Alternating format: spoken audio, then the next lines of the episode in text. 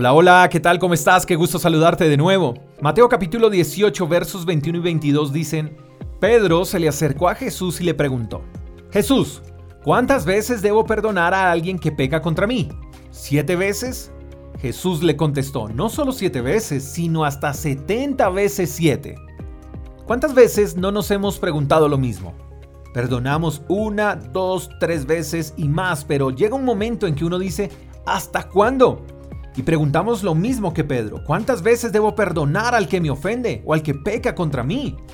Y el Señor nos da la respuesta, y es la misma que le da a Pedro. No debemos perdonar al que peca contra nosotros hasta siete veces, sino hasta 70 veces siete. Atención, no es 70 más 7 ni 70 por 7 ni 70 por 70 como algunos creen, no. El mensaje de la Biblia dice hasta 70 veces 7. Eso quiere decir que debemos colocar un consecutivo de 70 veces el número 7. Y esa cifra son millones de millones de millones de veces.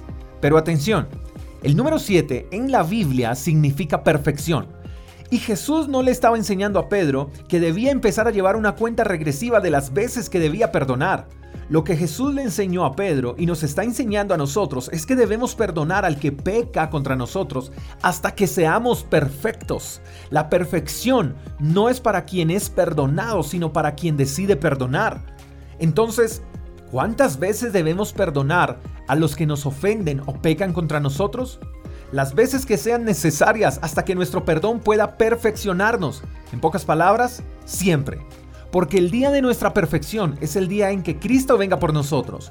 Así que como cristianos debemos perdonar hasta que Jesús regrese por nosotros.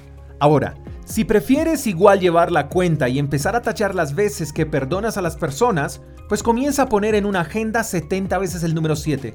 Por cada persona que te ofende vas descontando. Y verás que toda tu vida no alcanzará para tachar todas las casillas de tu calendario. Así que te recomiendo no llevar este tipo de cuentas. Solo perdona. Eso te ayudará a madurar y de paso guardarás tu corazón de conservar rencor, rabia o vivir aferrado a la ofensa. El perdón, mi querido amigo, es una decisión. ¿Qué decides hacer hoy? Espero que sea el día en que puedas tomar las mejores decisiones de tu vida. Te mando un fuerte abrazo. Hasta la próxima. Chao, chao. Gracias por escuchar el devocional de Freedom Church con el pastor J. Echeverry. Si quieres saber más acerca de nuestra comunidad, síguenos en Instagram, arroba Freedom Church Call. Hasta la próxima.